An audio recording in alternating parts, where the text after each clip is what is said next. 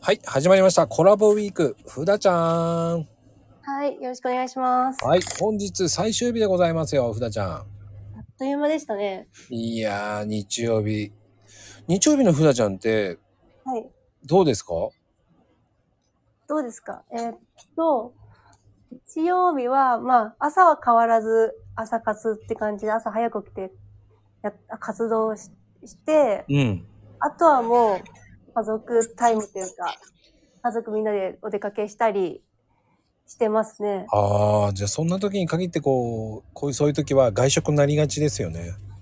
あ、外食なりますね。その時にやっぱりこう、揚げ揚げになるご飯ってあります外食の時に何々になるご飯ですかうん。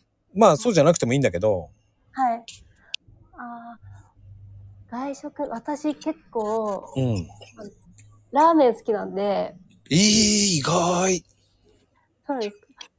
やっぱ外食ラーメンだと結構テンション上がりますね。えー、ふだちゃんどういう系が好きなのどういう系基本なんか味噌ラーメンが前から好きだったんですけど、うんうん旦那もラーメン好きでいろいろ教えてもらって、うん。うん。最近あの家系とか好きです。ええー、意外なんだけど。 嘘でしょーって思って今。で食べますよ。家系をはい。はあ、麺が太いの平気なんだ。はあ、全然太麺好きですね。あ、ごめんね。僕、細麺派なんだよ。あ、でも最近細麺も好きになって、細麺のなんかあっさり塩系とか、最近食べたのに美味しいのがあって、うんうん好きになりましたね。はい。ええー、でもね、僕ね、家系はね、どうしてもね、はい。地元だけど、そんなに美味しくないんだよね。そうなんですね。